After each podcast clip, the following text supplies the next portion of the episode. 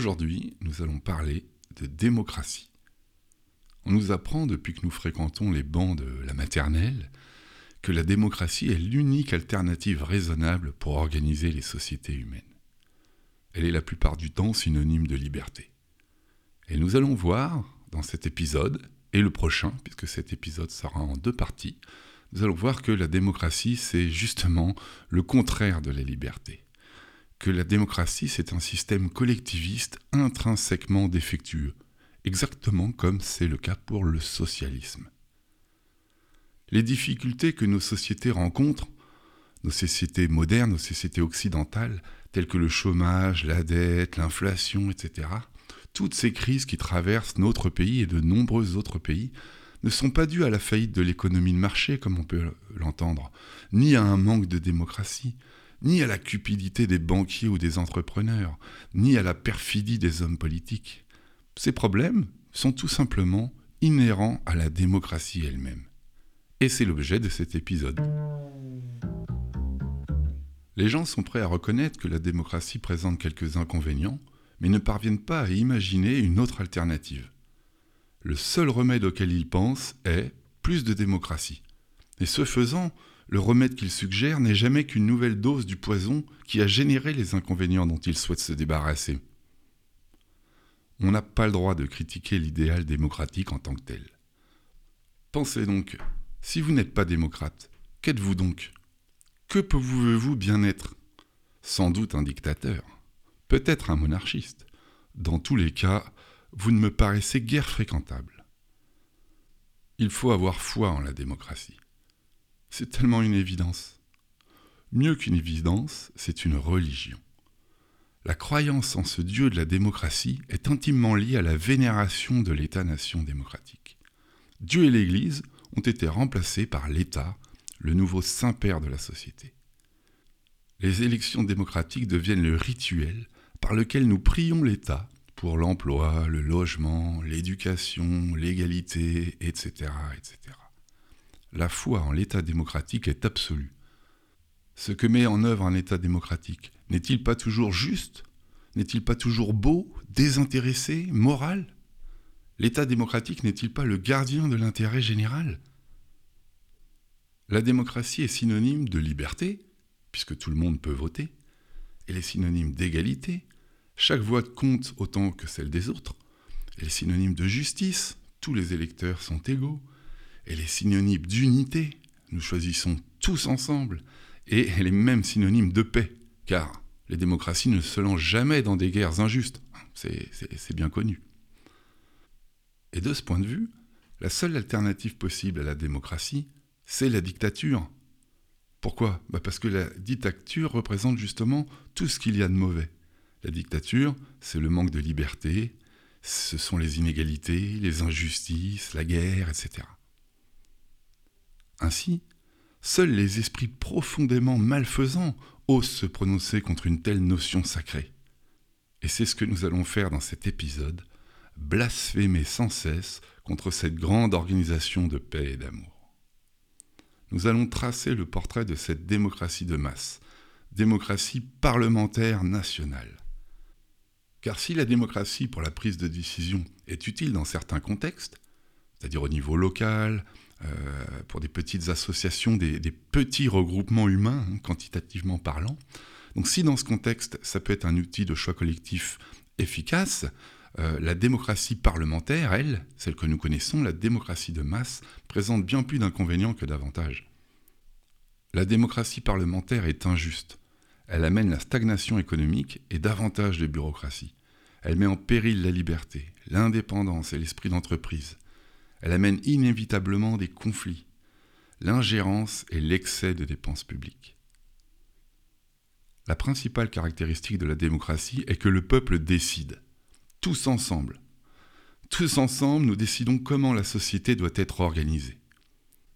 Avec la démocratie, c'est le socialisme qui fait son irruption par les coulisses. L'idée sous-tendant la démocratie est celle que les décisions importantes sur l'organisation physique, sociale et économique de la société soient prises par la collectivité, par le peuple. Et ce peuple autorise l'État et ses représentants à prendre des décisions à sa place. nous verrons que la démocratie n'est pas neutre politiquement. C'est une orientation politique bien particulière.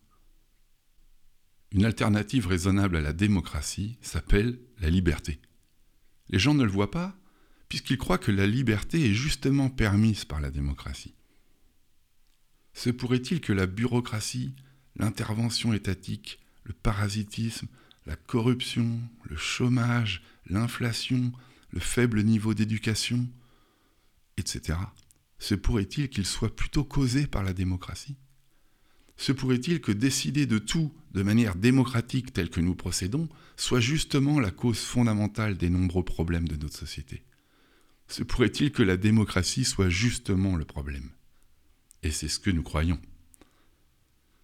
Il est temps de faire éclore une nouvelle liberté dans laquelle la production et la solidarité entre les gens ne sont pas organisées sur la base d'une dictature démocratique, mais sont simplement le résultat des relations volontaires entre les gens. Ce n'est pas une utopie. Les mythes de la démocratie. On en entend des évidences sur la démocratie, des phrases toutes faites, des phrases prêtes à penser. Il y a un certain nombre d'affirmations que l'on entend régulièrement, et je vous propose d'examiner ici un certain nombre d'entre elles. La première prétend que chaque vote compte. C'est vrai. En effet, lors d'une élection, chaque vote compte véritablement. Mais, pour l'exemple de la France, une voix sur 67 millions de Français ne représente qu'une bien faible influence. Quand bien même votre vote aurait une issue déterminante pour décider du vainqueur, vous ne ferez en fait que lui donner la possibilité de prendre des décisions à votre place, sans avoir aucune influence sur ce que seront ces décisions. Le vote est l'illusion de l'influence donnée en échange de la perte de liberté. La classe dirigeante, bien entendu, presse les gens à voter, en mettant en avant l'influence de ces gens sur les décisions de l'État. Pour eux, l'important est surtout d'avoir un taux de participation élevé qui va leur fournir une marque d'approbation, une légitimité, un droit moral de gouverner le peuple. Beaucoup considèrent que le fait de participer aux élections est un devoir moral, et que quiconque n'y participe pas n'a pas son mot à dire dans les débats publics, ni la possibilité de se plaindre des décisions politiques. Ces gens ne peuvent imaginer qu'il existe d'autres personnes qui ne souhaitent pas souscrire à cette illusion de l'influence vendue par la démocratie. C'est le syndrome de Stockholm. Ils aiment leurs ravisseurs et ne réalisent pas qu'ils échangent leur autonomie contre le pouvoir que politiciens et bureaucrates ont sur eux. Une autre affirmation que l'on entend régulièrement est celle qui énonce que le peuple gouverne. C'est l'idée de base de la démocratie, le gouvernement du peuple par le peuple. Oui, oui, voyons cela. Tout d'abord, le peuple n'existe pas. Seuls des millions d'individus existent, avec chacun des opinions et des intérêts différents. Comment pourraient-ils donc gouverner ensemble? Quand bien même ils le pourraient, ce n'est pas vraiment le peuple qui décide dans une démocratie, mais la majorité du peuple, ou plus précisément la majorité des électeurs, ce qui ne représente en fait qu'une bien faible partie. Pourtant, le peuple devrait être un tout mais la minorité ne fait apparemment pas partie de ce tout, pas partie du peuple. Mais soit, supposons encore que la majorité soit identique au peuple entier. Est-ce vrai alors que le peuple décide véritablement? Si nous étions dans une démocratie directe, ce mode de choix public pourrait être acceptable. Mais nous sommes, et la plupart des démocraties modernes le sont, nous sommes dans une démocratie indirecte, des démocraties représentatives. Dans une démocratie directe, chacun vote sur chaque décision prise. Mais dans une démocratie indirecte, les gens votent pour d'autres personnes qui prendront ensuite leurs propres décisions. Évidemment, dans ce second cas, les électeurs ont clairement moins leur mot à dire que pour le premier cas. Et comme les référendums sont bien peu fréquents, certains diront qu'il n'est pas possible d'organiser des référendums pour les nombreuses décisions qu'un gouvernement doit prendre ce serait bien trop compliqué à organiser. Pourtant, avec les technologies modernes de communication, cet aspect ne devrait clairement pas être insurmontable. Cet argument, s'il fut vrai, n'est plus pertinent. à l'heure actuelle. En réalité, si des référendums étaient régulièrement organisés, de nombreuses décisions ne seraient pas défendues par la majorité si ces questions devaient être l'objet d'un vote. Certains disent aussi que le peuple ne possède pas le niveau d'expertise suffisant pour décider sur de nombreuses questions bien trop complexes. Heureusement, les politiques, eux, savent. Eux ont les compétences adéquates. Il suffit d'ailleurs de les écouter parler pour s'en convaincre. Si nous, pauvres gueux que nous sommes, ne sommes pas suffisamment intelligents pour formuler une opinion raisonnable sur des questions économiques ou sociales, par quel miracle sommes-nous suffisamment brillants pour comprendre les différents programmes politiques et voter en fonction de ceux-ci? En fin de compte, dans une démocratie, le peuple ne gouverne pas du tout. L'État prend de nombreuses décisions auxquelles la majorité du peuple est opposée. Ce n'est pas la volonté du peuple qui règne, mais la volonté des hommes politiques. Seule une petite élite, guidée par des groupes d'intérêt bien sûr, prend des décisions sans se préoccuper de ce que le peuple pense. Le peuple a le droit d'assister une fois tous les cinq ans à un long et admirable spectacle, puis est tenu de la fermer les longues cinq années qui vont suivre. Par contre, il faudra absolument qu'il revienne voter dans cinq ans pour faire son grand devoir moral. Une troisième affirmation qu'on entend régulièrement, c'est celle qui prétend que la majorité a raison. Le but du processus démocratique est de prendre des décisions, et si possible de prendre des bonnes décisions. Une chose n'est pas vraie ou morale par le simple fait qu'une majorité de personnes croient en sa véracité ou à sa moralité. La vérité, c'est que les gens votent tous guidés par leur intérêt personnel, ce qui est normal. Ils votent pour des partis en espérant qu'eux-mêmes y gagneront.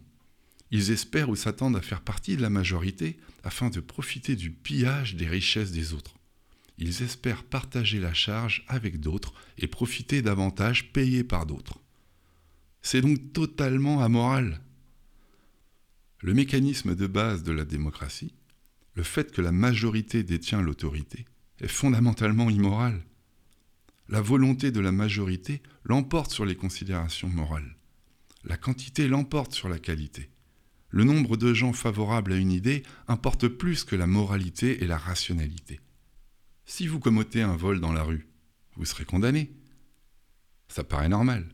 Si la majorité fait passer une loi pour voler une minorité, en taxant les cigarettes par exemple, eh bien, c'est une décision démocratique et légale, mais en quoi est-ce différent du vol de rue?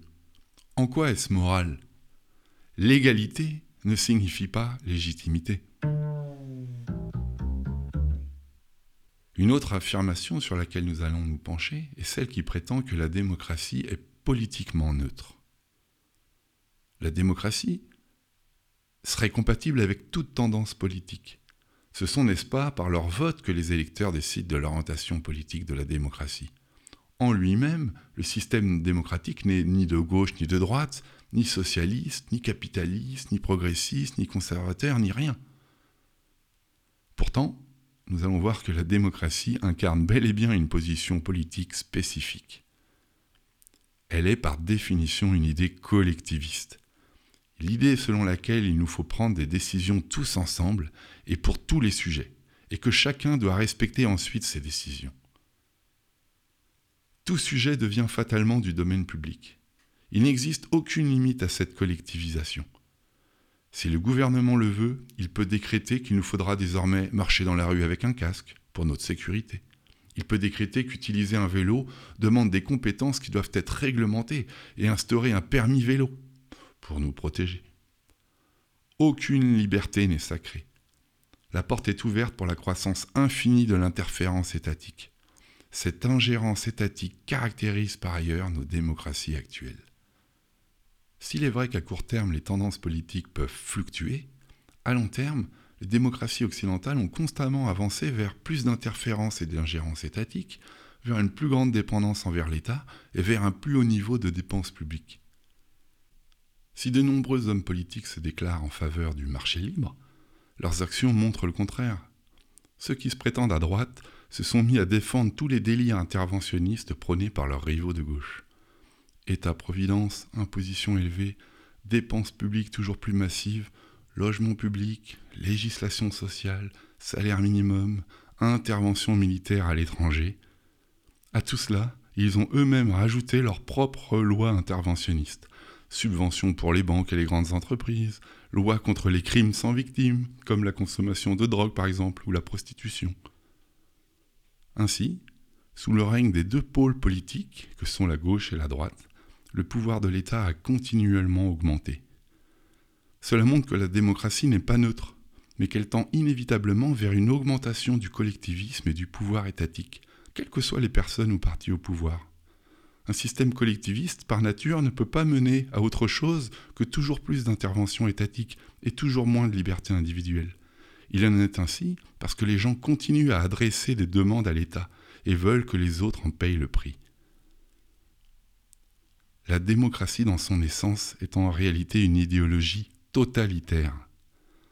C'est plus propre que le nazisme, le fascisme ou le communisme. Mais par principe, aucune liberté n'est sacrée dans une démocratie, et chaque aspect de la vie de l'individu peut potentiellement faire l'objet d'un contrôle étatique. La minorité est complètement à la merci des souhaits de la majorité. Le seul droit fondamental en démocratie est celui d'aller voter. Avec ce seul vote, une fois tous les cinq ans, pour les présidentielles, vous transmettez votre indépendance et votre liberté à la volonté de la majorité. La véritable liberté est le droit de choisir de ne pas participer à ce système et ne pas avoir à payer pour le financer. Dans une démocratie, vous êtes obligé d'acheter ce que la majorité choisit, que cela vous plaise ou non. L'affirmation sur laquelle nous allons nous pencher maintenant celle qui prétend que la démocratie mène à la prospérité.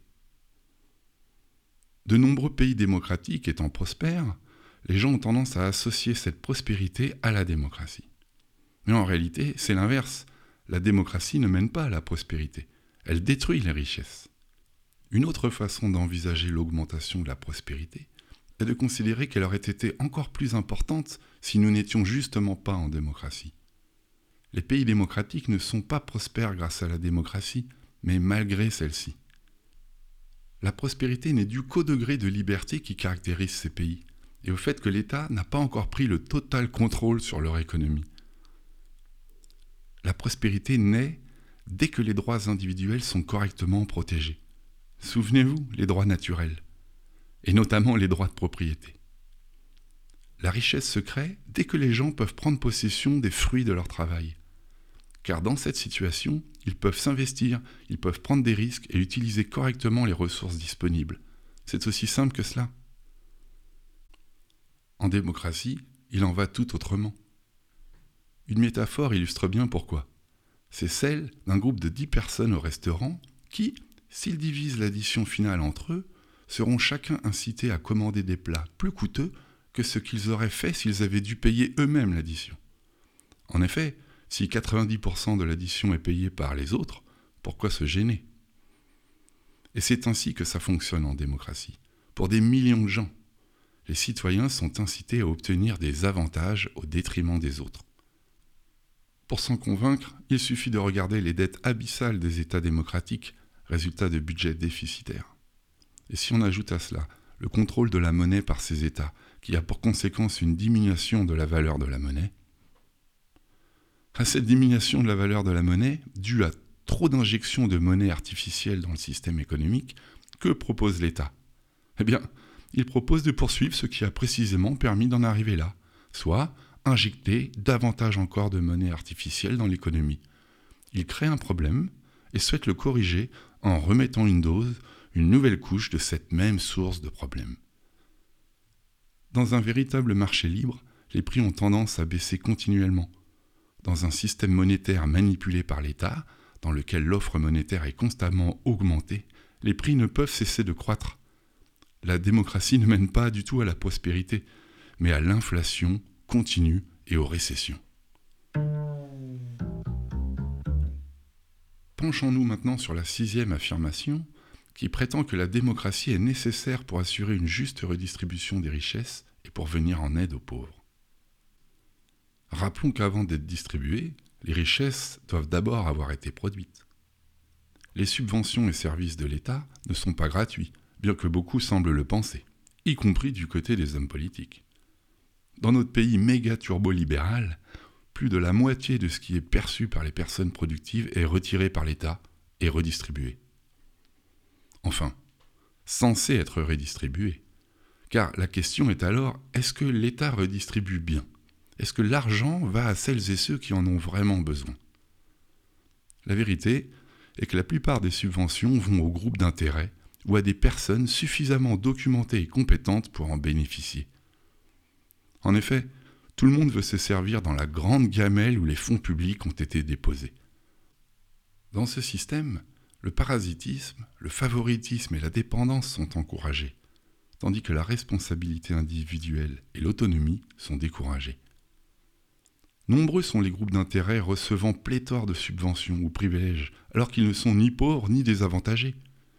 Agences d'aide au développement, think tanks, grandes entreprises, agriculteurs, chaînes de TV publiques, organisations environnementales, institutions culturelles, etc., etc. Tout cela sont en mesure d'obtenir beaucoup, des milliards de subventions, parce qu'ils ont un accès direct au pouvoir. De plus, ce sont les fonctionnaires qui gèrent ces systèmes. Il leur faut faire en sorte d'être indispensables en échange de grasses rémunérations. En plus de ces largesses, les groupes d'intérêt peuvent influencer directement le législateur à leur propre avantage.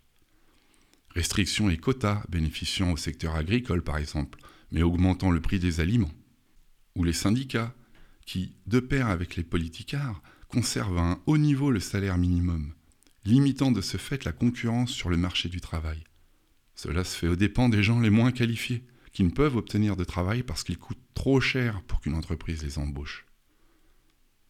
C'est ainsi que nos démocraties dégénèrent en une machine redistributive dont les groupes les plus influents, les mieux organisés, profitent aux dépens de tous les autres. Réciproquement, les groupes de pression retournent les faveurs qu'ils reçoivent en finançant les campagnes électorales. Même indépendamment des groupes de pression, ce sont les personnes les plus riches qui profitent le plus des avantages de l'État. Ce sont souvent les mieux lotis qui parviendront à se faire subventionner par les pauvres. Pensons simplement, j'avais déjà cité l'exemple, à l'enseignement universitaire public, financé également par la classe ouvrière dont les enfants ne fréquentent que rarement les bancs de l'université. La meilleure façon de subvenir aux besoins des personnes aux revenus les plus faibles est le marché libre. Grâce à l'innovation et à la concurrence que permet le marché libre, un smicard peut jouir de biens qui n'étaient auparavant disponibles que pour les plus riches, comme des téléphones, des ordinateurs, des voyages. Pourquoi en irait-il autrement pour l'éducation, la santé, l'assurance maladie, la livraison de courrier, etc la qualité de tous ces services serait améliorée sans intervention étatique permanente, sans flot de réformes et de décrets, de comités théodules, de commissions, de rapports, de directives, bref, de bureaucratie. Les personnes effectivement incapables de subvenir à leurs propres besoins bénéficieront d'une aide non étatique. Il n'est pas nécessaire d'utiliser la redistribution pour les aider. Des institutions privées de charité le feront parfaitement bien, ou quiconque souhaite aider. La supposition que nous avons besoin de la démocratie pour lutter contre la pauvreté est un écran de fumée pour les intérêts particuliers de ceux qui profitent de la machine redistributive. Je vous remercie pour votre écoute. On se retrouve la semaine prochaine pour la suite et la fin de cet épisode consacré à la démocratie. À bientôt!